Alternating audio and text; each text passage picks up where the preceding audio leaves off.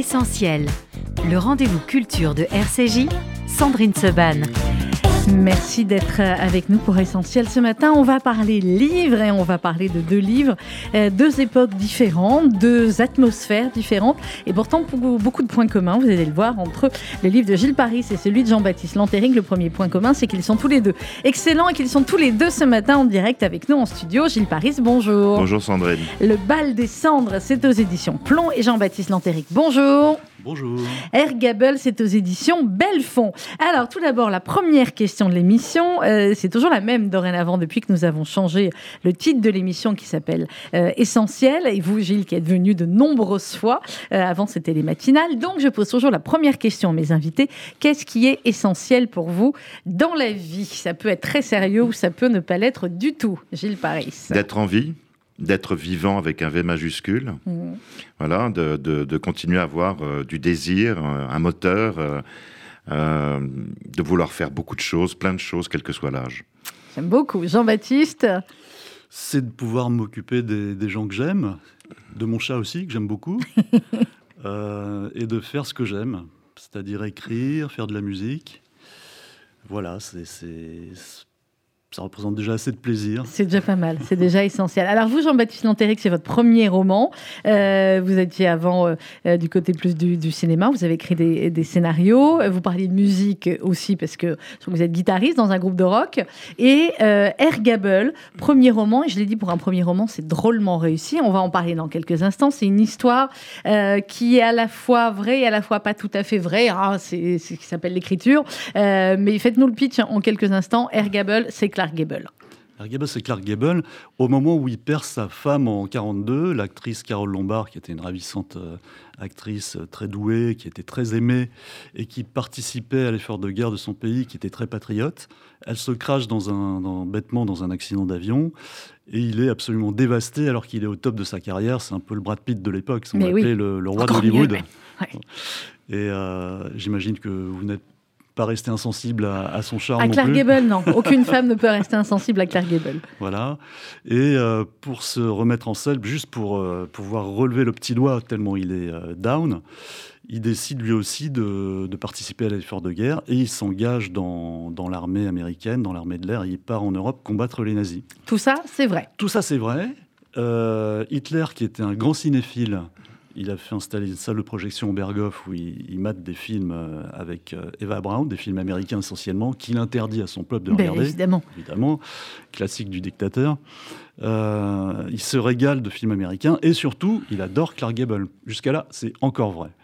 Et ce qui est encore plus vrai, et c'est ça qui m'a donné envie de lire, d'écrire le livre, c'est que il est tellement fan de Clark Gable que quand il apprend que son acteur préféré est en train de le bombarder, mhm. euh, le Reich plus la France occupée, euh, là, il est, il est un petit peu moins content et euh, il ordonne sa capture. Voilà, tout simplement, il va ordonner la capture de Clark Gable. C'est encore vrai. Arrivera-t-il à capturer Clark Gable? On va en parler tout au long de, de l'émission. Je ne sais pas si vous savez, Jean-Baptiste Lintéric, en face de vous, puisqu'on parle de cinéma américain, vous avez quand même un homme qui a, dont, le, le dont le livre transformé en film a représenté la France aux Oscars. On est bien d'accord. Il avait été nominé aux Oscars. On ah, parle d'autobiographie d'une courgette. Exactement. Hein Baptisé Ma vie de courgette par Claude Barras. Exactement. Très, honoré. Ben, ah bah oui, quand même. Hein. Euh, et puis, c'est que film césarisé, multi-récompensé, Le bal des cendres, Gilles Paris. Alors pour moi, c'est toujours un bonheur quand je dis chouette, il y a un nouveau Gilles Paris, parce qu'on se connaît depuis longtemps, Gilles, et qu'on apprécie ici votre, votre écriture depuis longtemps.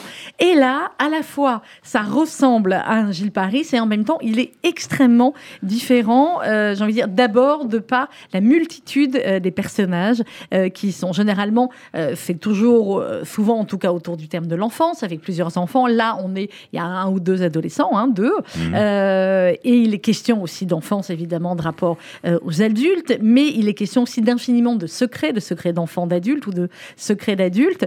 pourquoi avoir voulu cette fois faire toute une galerie comme ça de personnages extrêmement différents qui vont être au même endroit et évidemment dont plein de secrets vont se croiser ou se recroiser je crois que euh, l'essentiel, c'est parce que j'essaye toujours d'un livre à l'autre euh, de plus en plus de me surprendre et peut-être euh, d'essayer de surprendre mes lecteurs.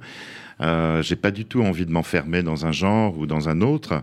Euh, peut-être aussi parce que j'ai toujours aimé euh, les romans indiens où il y a des multitudes de personnages euh, et je trouve que c'est un pari assez risqué d'ailleurs d'avoir autant de personnages auxquels on a envie de s'attacher. Moi, je dis toujours que dans les romans, les personnages sont des personnages de papier pour la plupart. Et moi, j'essaye de leur donner du sang, des os, des muscles. Je, je veux qu'on s'y attache, donc je fouille volontiers la psychologie de chacun des personnages euh, pour qu'ils existent réellement. Je parlais tout à l'heure d'être vivant. Mm. Euh, c'est un peu ce que j'ai envie de faire avec mes personnages aussi. Et c'est vrai qu'en plus, l'histoire est centrée autour d'une île euh, absolument mythique, Stromboli, qui est une île éolienne face à la Sicile. J'y ai revu d'ailleurs le film de Roberto Rossellini du même nom, Stromboli. ce film en noir et blanc qui est incroyable parce que d'ailleurs quand Ingrid Bergman débarque à l'époque il euh, n'y a pas de ponton, il n'y a rien. On arrive par la mer, tout simplement. On, soulève ses, jupons, ses jupes et euh, on, rejoint les rochers. C'est assez incroyable d'ailleurs de penser ça. Et puis à l'époque, euh, c'est une découverte incroyable entre eux, une histoire d'amour folle. On peut encore visiter d'ailleurs la maison dans laquelle ils ont vécu ensemble avant de se marier l'un à l'autre. Et c'est un film absolument mythique. Était très précurseur d'ailleurs sur les, sur, les, sur les éruptions, puisqu'il y a une éruption à un moment donné, le volcan se réveille euh, dans le film comme il se réveille dans le livre. Exactement. Qu'est-ce qui vous a donné envie, euh, Gilles Paris, d'écrire ce bal d'essence justement à Stromboli, dans un hôtel qui est tenu par un, par un Français, Guillaume, dont on va parler, par euh, sa fille? C'est, alors je sais que vous avez passé pas mal de, vacances peut-être ou de coins là-bas, de, de, moments dans ces coins-là. C'est le lieu qui vous a donné l'idée des personnages ou c'est autre chose vacances, euh, c'était des vacances extrêmement studieuses parce que j'y ai rencontré euh, beaucoup d'habitants, de, de, pêcheurs, un historien. la plupart des maisons d'ailleurs à Stromboli appartiennent à des Siciliens mhm. de génération des grands-parents. J'ai pu aller dans pas mal de maisons où je me suis fait accueillir en y restant deux fois dix jours. Et c'est vrai que je pense que hum, j'avais très envie de confronter des personnages, non pas parce que souvent dans mes livres on parle d'épreuves, on parle de drames, et comme vous le savez, c'est pas ce qui m'intéresse, c'est plutôt ce qu'on en fait mmh. finalement des drames et des épreuves. Et là, ils sont confrontés à un danger, ce qui est, ce qui est très différent, c'est-à-dire que toute l'histoire se passe avant, pendant et, après, l'éruption du, volcan. Les, mentalités changent, les priorités changent évidemment, et je crois que quand on est face à un danger où on risque sa vie, je pense que la première pensée à peu près naturelle et normale qu'on puisse avoir est d'avoir envie de rester vivant, mm. euh, et ensuite euh, de, réfléchir à sa vie. À, sa vie, c'est ce qu'ils vont tous faire d'une certaine manière, parce que ils sont, euh, vous savez, c'est un hôtel à taille humaine, donc ça veut dire qu'il, comme tous les hôtels, il y a des étrangers. Dans cet hôtel-là, il y a des Turcs des gens qui viennent de Berlin, qui viennent de Palerme, qui viennent de France aussi, euh, d'Uruguay également. Euh, et tous ces gens-là, dans un hôtel à taille humaine, vont apprendre à se connaître les uns les autres. Alors, on va continuer à en parler, mais euh, vous, Jean-Baptiste Lantéric, quel a été le, début, en fait, de l'histoire de Herr Gable Comment vous en avez entendu parler de, de, de Clark Gable et de son, donc, son rôle dans, dans l'US Air Force, que c'est quand même assez méconnu oui, et en fait, je, je suis un fou d'histoire. Mhm.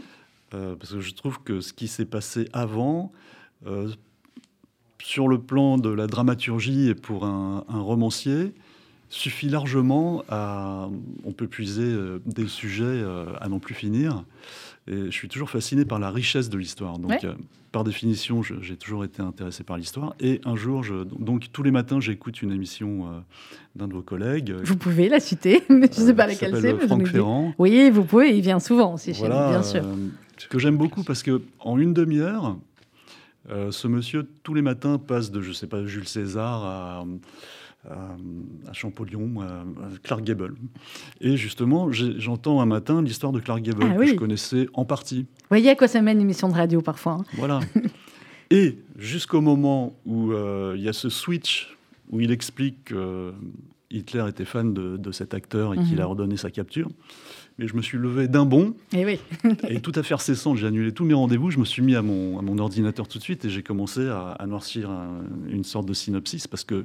Bah alors, est-ce que vous voulez, parce que vous, c'est un, premier roman, euh, avant vous étiez scénariste, est-ce que vous vouliez en faire un scénario de film ou est-ce que vous êtes dit, est-ce que vous aviez écrit déjà des choses avant ou vous êtes dit, bah, là, je veux passer au roman pour cette histoire-là? J'adorais évidemment, je suis comme tous les auteurs qui rêvent de voir leur, euh, leur roman adapté au cinéma ou, ou, à la télévision. Ça, c'est un peu no notre graal à tous, ouais, je pense. c'est un Gilles. Euh, et euh, il, est, il est conçu, imaginé euh, dès le départ, euh, formaté et écrit euh, dans cette optique-là. Sachant que Ah, on le voit bien le film, hein, on le voit bien, mais il va falloir des moyens quand même. Hein. il va être cher et c'est pour ça que ça va être compliqué de- d'intéresser des producteurs parce que même si le sujet euh, tout de suite. Et puis il va euh, falloir trouver quelqu'un pour jouer Clark Gable. Oui, alors là c'est un peu plus facile. J'ai déjà quelques idées. Vous avez quelqu'un bon, mais alors, mais ça ce sera- sera pas à moi d'en décider, je pense. Non, non, non, euh, non, non, j'imagine. Donc vous vous êtes plongé. Et ensuite, est-ce qu'il y avait beaucoup d'autres documents en dehors de l'émission de Franck Ferrand sur, bah, sur ce qu'a fait Clark Gable pendant la guerre Comment vous avez travaillé ensuite? Il n'y a pas des masses de docs, en fait, que ce soit en livre ou sur Internet, sur, sur cet épisode de la vie de Clark Gable. C'est assez succinct. Et euh, donc, j'ai dû me débrouiller. euh, j'ai- eu des sources quand même assez, euh, assez fiables, assez précises, assez pointues. Mais surtout sur, sur Hitler, en fait. Mhm. Parce que là, j'ai eu accès à des bouquins euh, qui sont pas connus du tout, durs à trouver, de ses collaborateurs proches, qui ont vécu avec lui au jour le jour et qui ont décrit sa folie grandissante et, toute la genèse de ses projets, etc. Et donc, en fait, c'est un livre qui a plusieurs niveaux de lecture. Oui, tout à fait.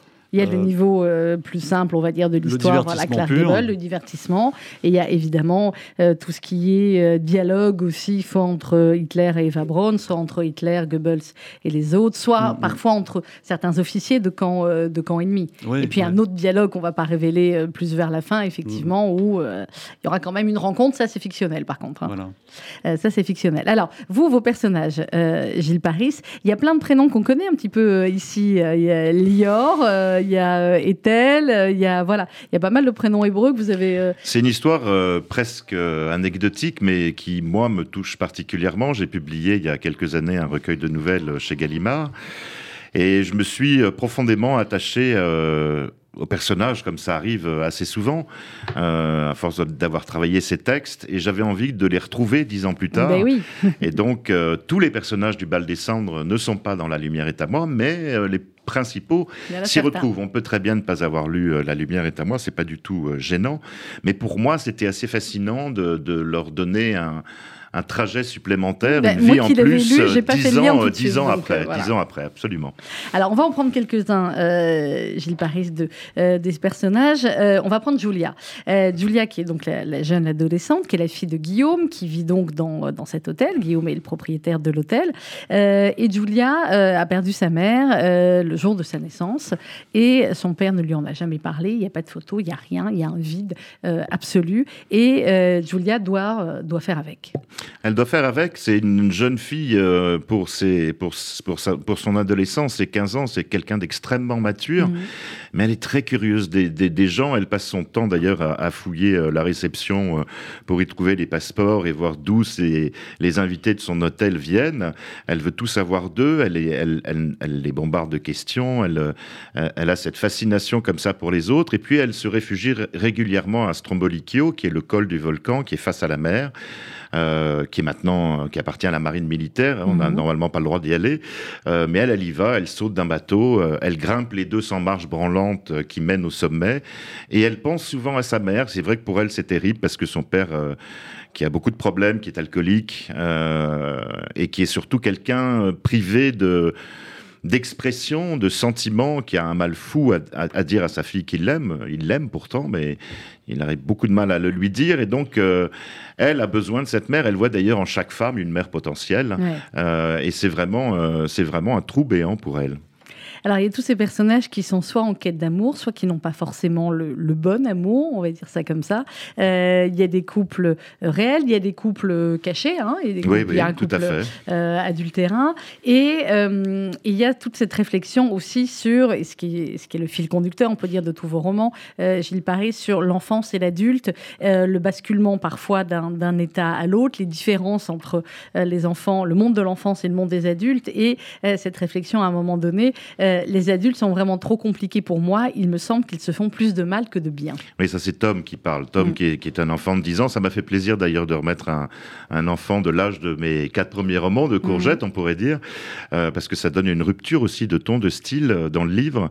Et en même temps, Tom a un secret, lui aussi, comme tous les personnages. Ils ont il tous il un voit régulièrement euh, quelqu'un que personne ne voit à part lui, à part son frère Gris. et sa sœur, qui s'appelle Gris, absolument, et qui est à la fois un personnage euh, euh, on ne sait pas très bien si- s'il fait du bien ou du mal euh, à Tom, mais Tom en a absolument besoin et il sera là pour lui, quels que soient les, les moments. L'enfance et l'adolescence, de toute façon, c'est très intéressant parce que ça fait euh, l'homme ou la femme qu'on devient à un moment donné. Et donc, pour trouver des failles pour chacun des personnages et des secrets, euh, on tourne en effet énormément autour de l'enfance et de l'adolescence. Alors, on va revenir à vos personnages euh, après. Euh, Gilles, euh, Paris, on va parler des vôtres maintenant, de vos personnages. Jean-Baptiste Lantéric, on l'a dit. Il y a évidemment euh, Claire Gable, il y a Carole Lombard, mais enfin, la pauvre, elle fait trois pages hein, au début, hein, malheureusement. Euh, Il y a Hitler, il y a euh, Eva Braun, avec euh, son, elle aussi, sa, sa relation euh, avec Hitler. Il y a tous ceux qui gravitent autour d'eux. Et puis, euh, et puis, il y a toujours, finalement, quand on lit un livre, surtout un roman, euh, qui parle d'Hitler, on se dit toujours comment arriver à euh, ne pas le rendre sympathique, on est bien d'accord, et comment arriver à rendre compte de, de sa folie et de la manière dont, dont il gouverne. Comment Est-ce que c'était une de vos inquiétudes aussi, Jean-Baptiste Lantéric, ou comment vous avez travaillé les différents personnages? Pour parler d'Hitler, c'est évidemment une sorte d'Everest. C'est- très compliqué de- de- d'évoquer ce personnage dans un roman parce qu'il faut voir l'angle sous, le- sous lequel on, approche ce, ce monstre. Euh, personnellement, j'ai voulu, euh, et je pense que ça se sent, c'est ce qu'on m'a dit, j'ai voulu le- le- vraiment me, me payer sa tête. Oui, c'est clair. Euh, J'ai voulu me le faire, quoi. C'est-à-dire que j'ai voulu que ce soit comme au, au stand de, Stand de tir, voilà, ou dans les fêtes foraines, où Ouais. on balance. on balance des trucs comme ça sur ces personnages. J'allais pas me priver, c'est un peu la liberté du romancier. Et, et en cela, je pense que j'ai un peu perpétué cette tradition qu'on retrouve, je sais pas, dans des films de Chaplin, par exemple Le Dictateur, Ouais. évidemment, c'est la référence absolue, mais aussi Les Producteurs, qui est un film de Mel Brooks, qui est incroyable. Où, Qui se joue euh, actuellement en comédie oui, musicale hein, voilà. euh, à Mogador. où ce sinistre personnage est tourné en ridicule. Et, euh, et là, je me suis pas privé, quoi, parce que c'est justement euh, un espace de liberté incroyable, un roman pour faire ça. Et Mm. surtout qu'il il est mort, il va pas revenir me. Non, c'est ce qu'on espère. Mais non. mais il faut faire gaffe parce qu'il y a des descendants quand même, hein, Mais même il y a pas des, il y a forcément des des vrais. hein. résonances actuelles. Il y a- ouais, ça, euh, peut dans. Gilles- dans un, dans Gilles- un registre différent, mais ça m'y fait penser forcément. Je, je- j'ai en tête le, le- le roman génial de, de- d'Éric Emmanuel Schmitt, La part de l'autre, Oui. euh, où il s'amusait euh, à imaginer une autre vie. Enfin, c'est deux histoires qu'on suit parallèlement. Hitler avait été reçu Voilà, à- exactement. Hitler à son examen à de- l'académie. euh, voilà, il a- de et- peintre. Et, c'est un- il est allé jusqu'au bout aussi, comme vous. Et moi, je trouve que c'est très astucieux et très fin. Euh, de partir d'une histoire absolument concrète parce qu'il faut une base concrète Ouais. euh, au départ Bah, et ensuite, euh, c'est tout le travail du romancier d'en faire une œuvre de fiction. Mm. Et c'est assez tentant. Je trouve que c'est euh, c'est un livre que j'aimerais bien lire. En tout Eh cas. bien voilà ce que vous allez faire juste après. On va marquer une petite pause musicale et juste après on se retrouve avec mes invités Gilles Paris et Jean-Baptiste Lantéric. La pause musicale, on a fait un mélange entre l'Italie hein, et puis, euh, et puis le, le- le refus du, du fascisme. Euh, et puis euh, il y a des lendemains de premier tour de présidentiel. C'est bien d'écouter Bella Ciao et on se retrouve juste après avec mes invités. À tout de suite.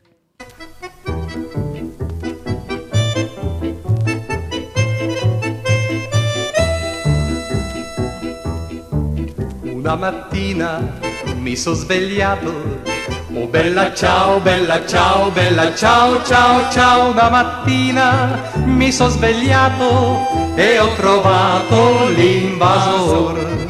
Oh partigiano, portami via.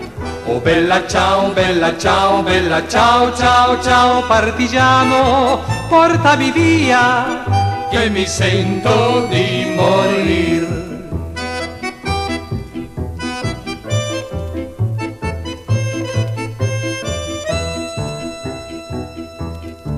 E se io muoio da partigiano, oh bella ciao, bella ciao, bella ciao, ciao, ciao, e se io muoio da partigiano, tu mi devi seppellir, mi seppellirai lassù in montagna, Oh bella ciao, bella ciao, bella ciao, ciao, ciao, mi seppellirai lassù in montagna sotto l'ombra d'un bel fior.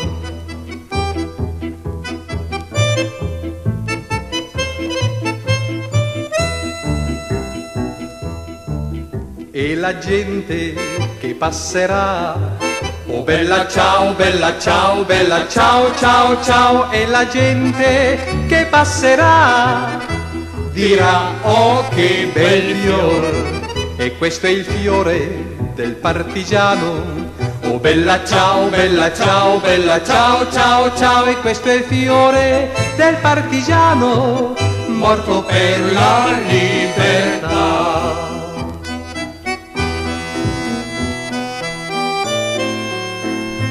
Bella ciao, bella ciao, ciao, ciao.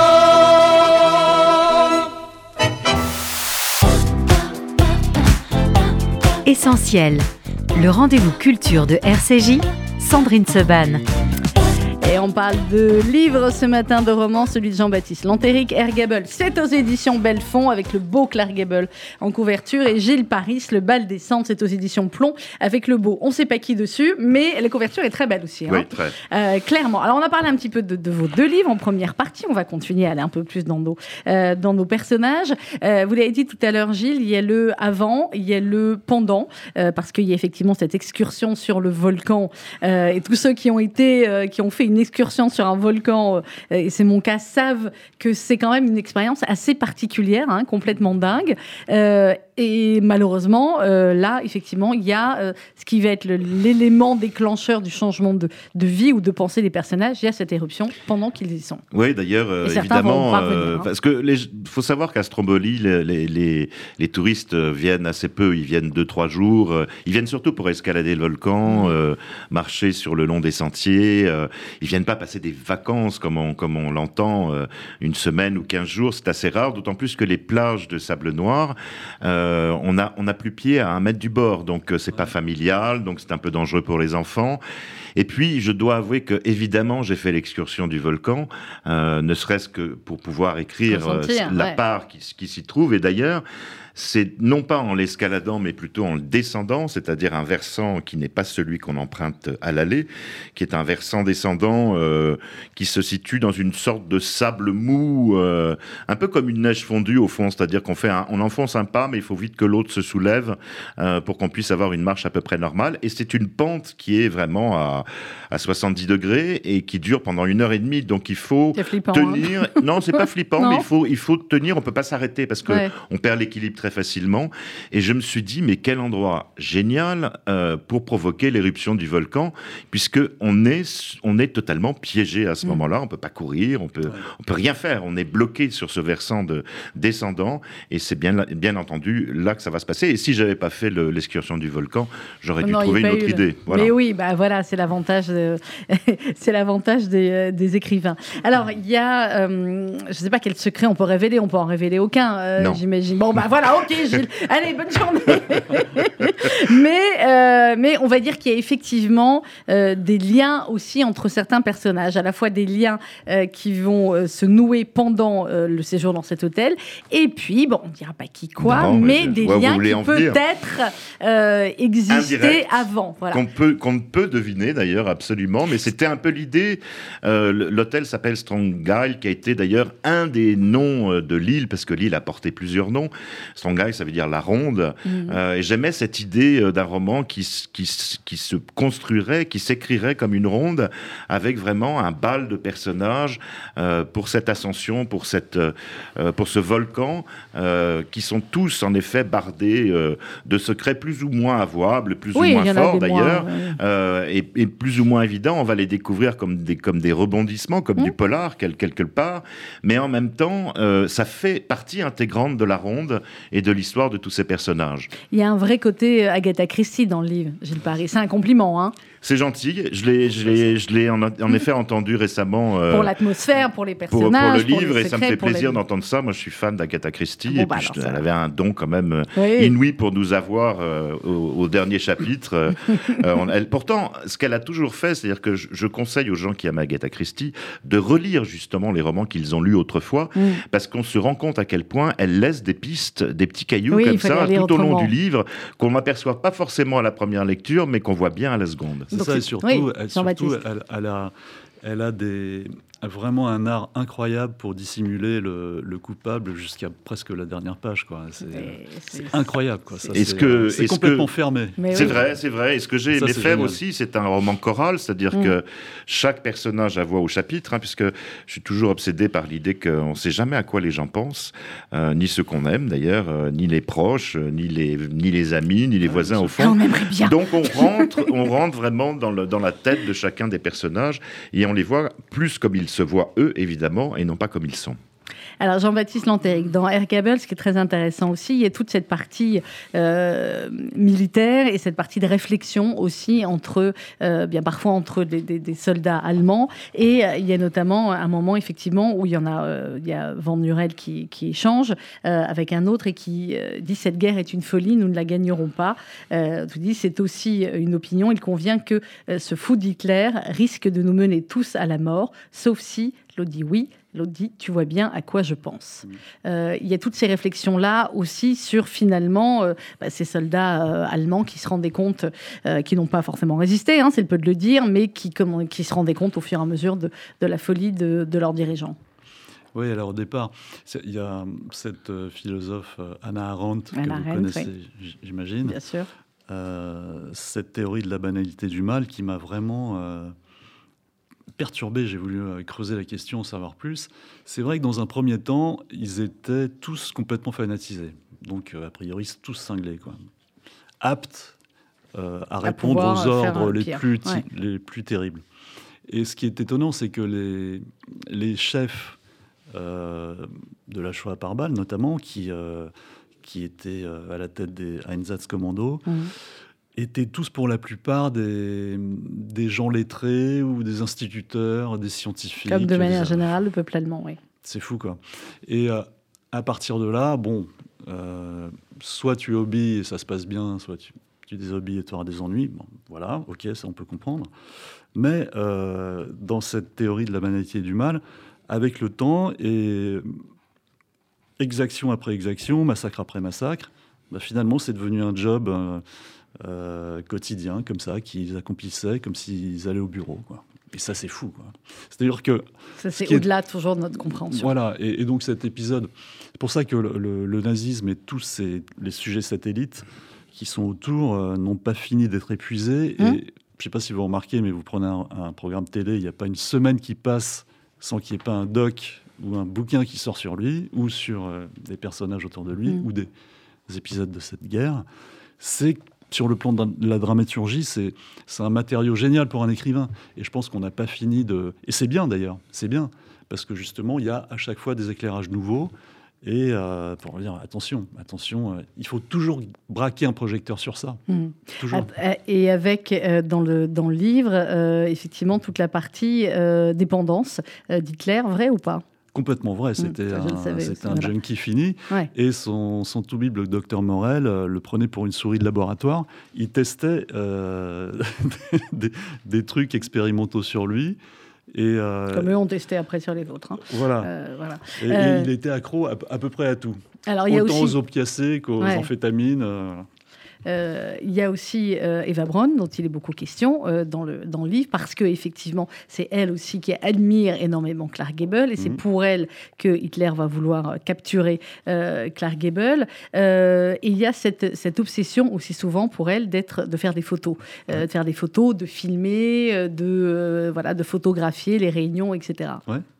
Ils ont, ils ont couché ensemble, paraît-il, la première fois dans le- l'arrière-salle de, du magasin de photos de Monsieur Hoffman, où euh, Hitler venait. Euh, C'était Monsieur Hoffman était son photographe officiel. Il s'appelait, il se faisait appeler euh, Monsieur Wolf à l'époque. Il a gardé ce, ce- ce nom Ce de nom. loup. Euh, et Eva venait le retrouver là. C'est là qu'elle travaillait aussi pour lui comme stagiaire, je pense, quelque chose comme ça. Et c'est là qu'ils se sont rencontrés. Et très tôt, donc, elle a, elle a, elle a versé dans le, la technique euh, euh, photographique, cinématographique. Elle savait très bien manier des, des, petites caméras américaines 16 mm, des choses comme ça. Donc, elle était complètement euh, fan de technique, ouais. un peu comme Leni Riefenstahl. et en plus, avec des prétentions de devenir une actrice. Donc en fait, sa vie, est un, un, ouais. sa vie est un vrai désastre parce qu'elle s'est entichée juste de, de, du, du, mauvais gars, parce qu'elle aurait peut-être pu devenir une actrice. Euh, elle, a, elle a décidé de lier son destin à, à ce personnage et elle, elle, en fait, elle l'a suivi dans sa chute. Est-ce qu'il n'y a que, euh, là on, on, passe à la réalité, est-ce qu'il n'y a que Clark Gable, je ne crois pas, mais c'est vous qui nous le racontez, qui s'est engagé comme ça dans les euh, acteurs euh, non, américains? non. Parce qu'au début, il y a tout cette, euh, cette, ce discours entre le producteur et l'autre qui dit mais enfin, Clark Gable est la plus grande vedette d'Hollywood, il ouais. pourrait participer à l'effort de guerre comme son épouse. Il dit mais enfin, il connaît rien aux armes, c'est factice dans les films, etc. Il dit oui, mais enfin, bon, voilà, c'est le plus grand, il faut, s'il s'engage, ça va donner un exemple incroyable. Bien sûr. Il y avait surtout euh, James Stewart, qui était ouais. un, un, pilote confirmé et qui lui-même euh, dirigeait des recrues et, et s'occupait de recrues comme ça. Donc c'était vraiment un des relais euh, les plus importants pour l'armée, c'était surtout lui. C'était des sacrés relais d'opinion. Hein. Voilà. Ouais. Gilles, vous voulez dire quelque chose là-dessus? Non, mais je trouve ça, c'est une période de la guerre, je suis d'accord. Euh, je suis d'accord avec euh, Jean-Baptiste, c'est-à-dire qu'il y, y, a cette idée euh, incroyable. Euh, on est tous plus ou moins fasciné par cette période. C'est vrai que moi, je, dès qu'il y a un film, en général, je le regarde. Dès qu'il y a un documentaire, je le regarde. On en apprend un peu plus à chaque fois sur l'horreur et sur euh, la manière dont, dont tout ça s'est déroulé. Et quand il dit qu'ils allaient, euh, ces hommes-là allaient au bureau comme si, voilà, ils allaient accomplir des tâches euh, mm -hmm. de fonctionnaires, c'est les bras nous en tombent. Et c'est une période, en effet, pour, je, je, suppose, pour les. Moi, c'est pas une période. je, je l'évoque très légèrement dans mm le bal des cendres, puisque Thomas, le personnage de Thomas, qui est photographe, va voir son ami, euh, son compagnon disparaître en pleine mer, on ne oui. trouvera jamais le corps, oui. euh, et il va cesser de faire des portraits pour justement parcourir euh, euh, l'Allemagne, euh, avec les cimetières juifs, avec les, les, les marches en mousse ensevelies, où autrefois les hauts dignitaires nazis euh, il va, il, va, il va se passionner par l'histoire à travers les, les, villes et les pays qu'il va traverser, sans jamais prendre. Euh, il va prendre des photos de murs euh, troués de balles, il va prendre, voilà. Mais il prendra pas, il prendra plus de portraits pendant un certain temps. Et c'est vrai que c'est des périodes qui me, qui me, qui me fascinent aussi, comme beaucoup de gens. Euh, alors Gilles Paris, on, a, on, parlait des personnages masculins, on va parler un peu des personnages féminins aussi, parce que -hmm. euh, il y en a beaucoup dans, dans votre livre. Euh, on a parlé de, de, Julia, cette adolescente. Alors il y a Elena, je ne voulais pas en oublier une. Il y a Elena, il y a Ethel, et puis il y a Sevda. voilà Sevda. Exactement. Elles ont toutes des parcours évidemment extrêmement différents et elles sont toutes attachées, on va dire, à, à l'amour de manière oui, différente. Tout à fait. Et Sevda cache euh, un secret qui est celui-là, on peut le, on peut en parler. Ah, Allez-y pour une fois qu'on va pouvoir révéler un peut, secret. On peut en parler. Elle est, elle est là euh, à l'hôtel avec son, son mari Anton, mm. qu'elle a connu euh, quand elle était infirmière et qu'elle l'a soigné d'ailleurs. Lui est un médecin qui travaille sur les pays en guerre. Euh, un chirurgien sur les pays en guerre. Qui n'est pas fidèle, fidèle. Hein. Non, non, il n'est pas du tout fidèle. Aussi. Non, il n'est pas du tout fidèle, mais euh, il cherche à donner un sens à sa vie aussi. Mmh. C'est son credo, on va dire, d'une certaine manière. Et elle, son secret, eh ben, c'est qu'elle a appris à se battre euh, et d'une manière très particulière, euh, puisqu'elle est, elle est née en Turquie. Euh, elle a découvert un club à Izmir où elle retourne assez régulièrement. Elle a appris à se battre avec des hommes qui peu à peu se font engager par les services secrets, bien sûr. C'est le genre de club où sont formés les futurs, les futurs soldats. Elle s'est même fait violer sur place. Mmh. elle, a, elle, a, elle en a vraiment bavé. Et, et, et son mari, quand chaque fois qu'elle s'est fait battre d'ailleurs généralement par, euh, par ses soldats parce qu'ils apprécient pas beaucoup la présence de la seule femme parmi eux d'ailleurs euh, elle va pourtant apprendre à, à, se mesurer à eux et à les battre même. Mais c'est pas euh, elle, elle n'a pas du tout l'intention de tuer qui que ce soit. Elle veut acquérir grâce à ça une force mentale -hmm. pour se protéger en effet des infidélités euh, de son mari Anton.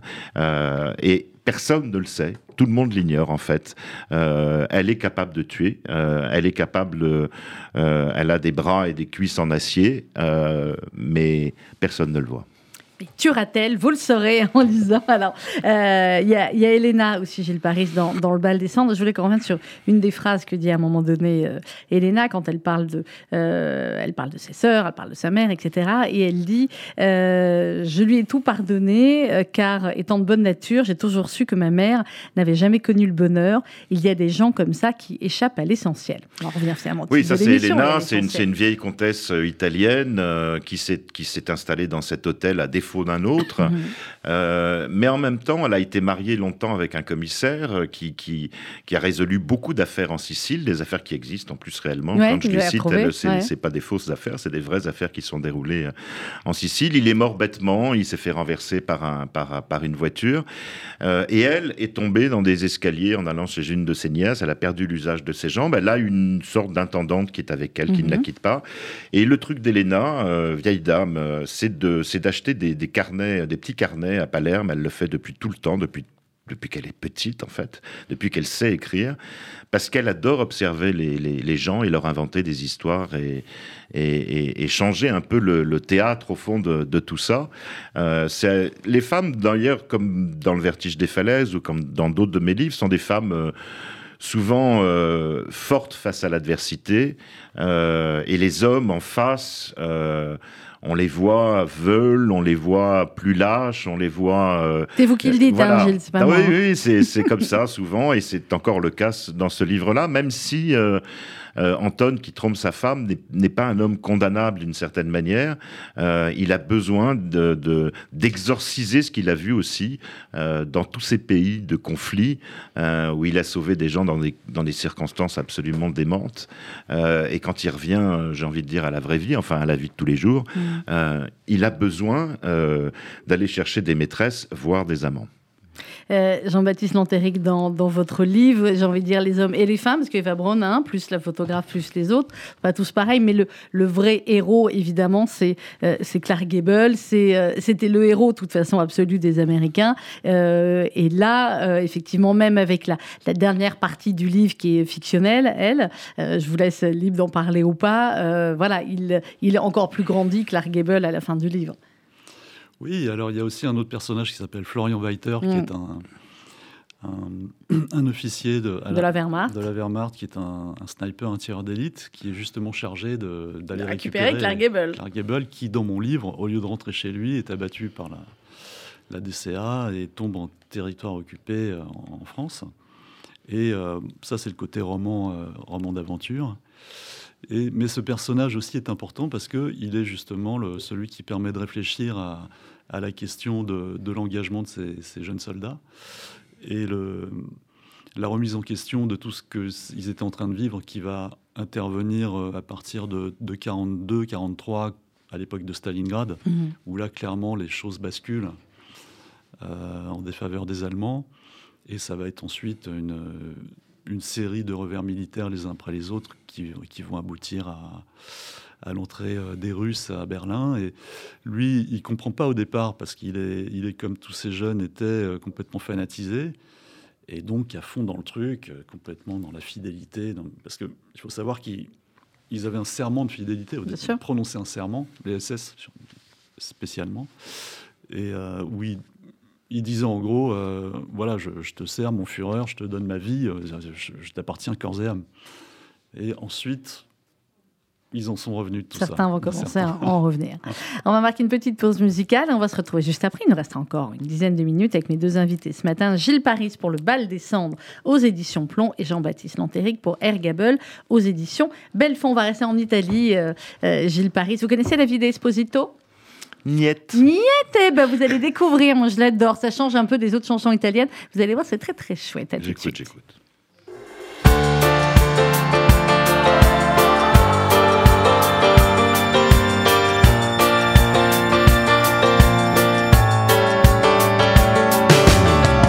Questa storia narra di un amore clandestino tra una studentessa e un professore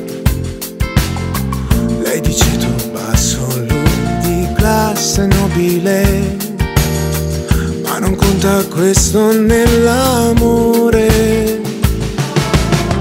Nelle aule in una scuola di periferia, la loro passione consumava. Lui sposato senza figli, lei che dentro sé una vita nuova nascondeva. Ti amo, ti amo, ti amo. Sopra i muri lei scriveva emozioni che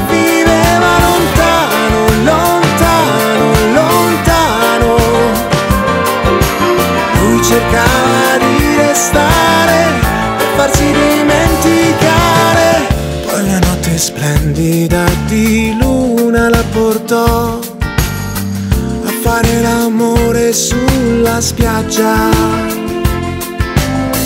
Dentro gli occhi ancora un'altra volta la guardò prima di sfogare la sua rabbia.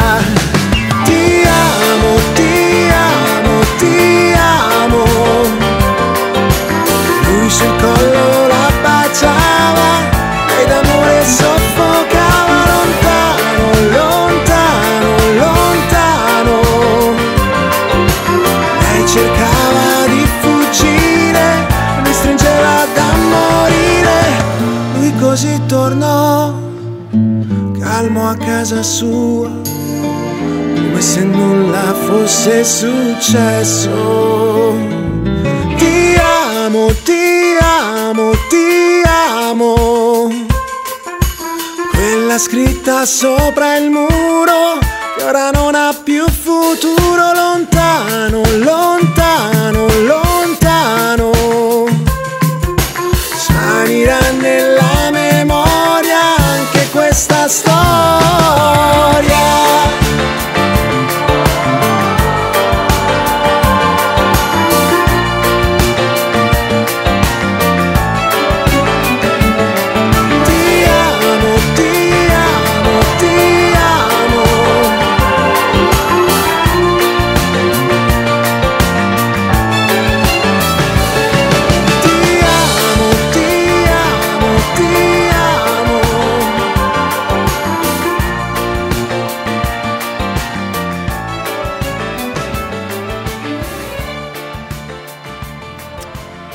David Esposito, tiens, il y a tout l'Italie là-dedans. hein. Il y a, les, il y a les Ouais. spaghettis, il y a les tomates, il y a, euh, il y a le volcan. Ouais, on est sur le Stromboli, Ouais, là, direct. puisque nous y sommes. Avec Gilles Paris, le bal des cendres aux éditions Plomb. C'est marrant, vous parlez de bande-son, Jean-Baptiste Lantéric. Je sais que Gilles Paris, c'est comme moi, il écoute de la musique tout le temps, tout le temps, hein, quasiment. Vous écoutez de la musique pour écrire ou comment vous écrivez, Gilles?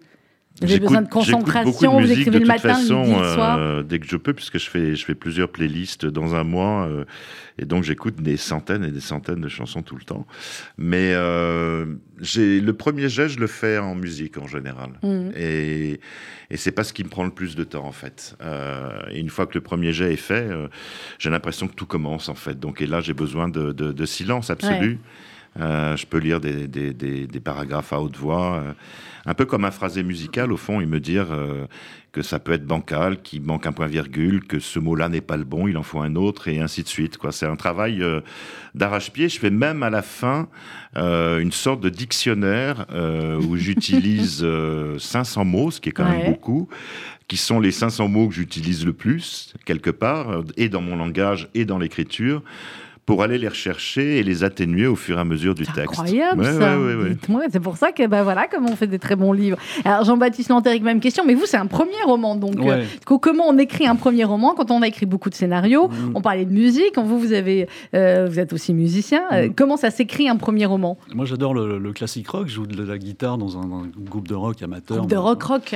Très classique rock, vraiment. euh, les, les Stones, les Beatles, c'est un Ouais. peu mes, mes- Ouais, d'accord. voilà, archi classique quelque part. Et par contre, pour écrire, euh, ce, ce livre très rythmé, euh, on, on pourrait croire que il y a une musique très rythmée dessus, mais pas du tout. Moi, j'écoute une radio que vous connaissez peut-être. C'est une radio qu'on trouve sur Internet qui s'appelle euh, Drone Zone. Ouais, Et non, ça s'appelle Soma pas. FM. Ouais. Et c'est une musique complètement zen qui est utilisé dans les, dans les unités de soins palliatifs. Ah, Voilà. c'est fun, hein J'écoute euh, de la musique pour mourants, moi, en fait. Et ça, ça me relaxe tellement que Je savais même pas que ça pouvait exister. Ah oui, oui, d'accord. Donc c'est de la. je vous le recommande. D'accord. euh, Je suis pas sûre, mais j'écouterai juste pour voilà, euh, par voilà. curiosité. Je vous D'accord. enverrai Et le lien. donc vous avez écrit tout le livre avec ça. On dirait pas parce qu'effectivement le livre, Oui, vous avez oui, raison de oui. le dire, c'est très rythmé, ça se lit euh, extrêmement bien. On est euh, voilà complètement en immersion avec avec l'histoire jusqu'à la fin. Mais donc vous, c'était ce genre-là. en fait, c'est que des, des plages comme ça, des longues plages de 10-15 minutes, complètement instrumentales, complètement planantes, où il n'y a pas Mhm. une voix, il y a juste des, de- des instruments de la musique. Et euh, ça a l'avantage aussi de couper le- les bruits des voisins. ouais, C'est un manche-bruit en fait. Il y, a des- il y a- manche- il y a certaines fréquences comme ça qui. euh, qui mange les bruits des voisins. Qui- Bon, on, on dit un petit peu ce qui se passe à la fin, Jean-Baptiste, ou pas? Oui, ce on peut dire, il y a la rencontre. Euh, Il y a la rencontre entre Clark Gable et, euh, et Hitler. Mm. Et euh, cette rencontre, effectivement, et Eva Braun. Donc Hitler, c'était chouette, j'ai ramené Clark Gable pour euh, Eva Braun. Bon, elle, elle est comme ça, évidemment. Après, elle dit qu'elle est quand même un petit peu déçue parce que lui, Clark Gable, évidemment, sans enfin, il, il transige pas avec Hitler et avec les autres qui vont venir à ce dîner-là. Mm, mm. Je pense qu'il y a- toujours la fascination qu'on peut, qu'on peut avoir pour quelqu'un et tous les espoirs qu'on peut fonder sur une, une rencontre éventuelle. Et quand la rencontre Avec une a lieu, célébrité, ouais. voilà, avec une célébrité ou pas, mais et du coup, quand on, on a beaucoup fantasmé sur une personne et qu'elle se retrouve en face de nous, parfois euh, il y a une grosse déception. Voilà, si on se rend compte que c'est un être humain, c'est non, c'est pas spécialement un dieu comme ça. Et c'est un peu ce, ce passage qui est assez marrant parce que du coup, euh, ils sont déçus tous les deux. Mm. Euh, lui, il essaye de la convaincre euh, qu'elle parle à Hitler pour arrêter la guerre, et puis et, elle, euh, elle voit que en fait c'est c'est juste un type qui a peur, qui veut rentrer chez lui, euh, qui est pas spécialement. qui était encore, enfin voilà, qui s'était engagé par amour absolu pour, Mm. euh, euh, pour sa femme. Et, euh, voilà, donc elle va un petit peu Mm. déchanter. Bon, le reste, vous le saurez en lisant Ergable. Comment on, on appréhende comme ça un premier roman? Après, je vais poser la même question à Gilles, même s'il en est à son dixième livre, mais il doit se rappeler du premier roman. Qu'est-ce qu'on ressent quand il est édité, et pas chez n'importe qui, hein, chez Belfond, c'est ah, pas rien. C'est pas rien. C'est pas rien, on est bien d'accord. Euh, Qu'est-ce qu'on ressent et est-ce qu'on se dit déjà, bah ça y est, maintenant j'ai le virus, je vais passer au deuxième Ah, le deuxième est déjà en chantier. Oh bah alors, euh, ça rigole pas. Très euh, bien. Toujours avec ma musique de soins palliatifs. Là, il sera question d'une histoire de vampire. Oui, je suis pas sûre qu'on va vous prendre pour les deuxièmes, on va les négocier. D'accord. Donc, vous êtes, euh, vous avez déjà enchaîné le deuxième. Oui, J'étais évidemment ravi et très honoré et très, euh, très content, parce que c'est, on a à peu près euh, plus de chances, je pense, de gagner au loto que d'être édité, À peu près. plus ou moins dans les En stats. France, puis d'être édité chez Belfond ou dans d'autres grandes maisons, Mm. c'est évident. faudrait vérifier les stats, mais je pense que Ouais, c'est, ça doit être à peu près ça. Bah, c'est quand il y, a- quand il y a du talent. Gilles Paris, ce premier roman, Ah, vous, moi, je m'en souviens parce que c'était quelque chose de très particulier. Euh, c'est Jean-Marc Roberts qui m'a mis le pied à Mhm. l'étrier, ça s'oublie pas. Un éditeur, euh, écrivain, euh, réalisateur qui était absolument passionnant. Il était au seuil à l'époque. Euh, et mon, ils ont beaucoup hésité entre le grand format et, et- et le poche. Et finalement, je suis sorti en point-virgule. Alors, ça avait un avantage fou, c'est la mise en place qui était quand même très, très importante. Euh, et puis, j'ai eu une presse magnifique. C'était Euh, quoi le premier? euh, mais papa et maman sont morts. Papa et maman sont. Absolument, c'était le numéro 100 de la collection Point Virgule, qui était une collection qui publiait entre autres Pierre Desproges, Woody Allen et beaucoup d'autres comme ça, donc j'étais plutôt fier. Et puis j'ai écrit ensuite un second roman, mais qui a été refusé par euh, l'ensemble des éditeurs, et j'ai attendu dix ans avant de publier euh, Autobiographie d'une courgette, qui est mon deuxième roman. quoi, comme quoi, il y en a certains. Combien de ventes autobiographie d'une courgette? On en est à Beaucoup. 350 000 aujourd'hui. Voilà. bravo. C'est tout comme quoi, hein, certains éditeurs, parfois 350 000 et un film, et des Césars, et une nomination. Et, une, série- et- et- et une, euh, et une télévision aussi. une euh, télévision, enfin, exactement, une une série série, télé. euh, une série télé. Euh, Qu'est-ce qu'on ressent après Gilles comme ça, cette cette courgette, ces courgettes, elles vous Il appartiennent faut, le voir, encore euh, ou- il faut le voir comme, un, comme une sorte de cadeau du ciel. euh, Mm. C'est comme être édité, c'est comme. euh, voilà, faut Ils en parlent en classe, quoi. Il faut le savoir. Moi, ma fille était Oui, très oui, fière oui, oui, euh, tout à fait. en Il est primaire quand étudié en classe dit, euh, depuis, voilà. depuis 2013. Il y a encore d'autres projets. Il y a une pièce de théâtre qui voit le jour là, le 9 mai à Châtillon-sur-Seine, une pièce magnifique de Pamela Ravassar que j'ai vue, Mhm. hein, avec un orchestre et tout, et qui va tourner euh, dans une trentaine de villes à partir de septembre. Euh, et mars de l'année prochaine. Et puis encore d'autres projets derrière qui sont autour de ça. C'est un trèfle à quatre feuilles. Puis il faut toujours se dire et, et ressentir qu'au fond, euh, le succès est aussi une sorte de malentendu. Pourquoi celui-là plutôt qu'un autre? Ça, personne ne le sait. Euh, et je pense qu'il faut en ça. profiter, comme se rappeler souvent que c'est un miracle déjà au départ d'être simplement publié. Ouais, et de pouvoir être lu. euh, et c'est tout le mal qu'on vous souhaite à tous les deux. Gilles Paris, le bal des cendres, c'est aux éditions Plomb. Vous le lisez où maintenant Ou alors si vous partez en vacances en Italie, ça va vous donner aussi envie hein, de partir en vacances en Italie. Euh, ça, c'est très, très euh, clair. Merci beaucoup, Gilles. Jean-Baptiste Lantéric, merci. Air Gable, c'est aux éditions Belfond avec cette très belle photo de Clark Gable. Et donc, vous venez la prochaine fois pour les vampires?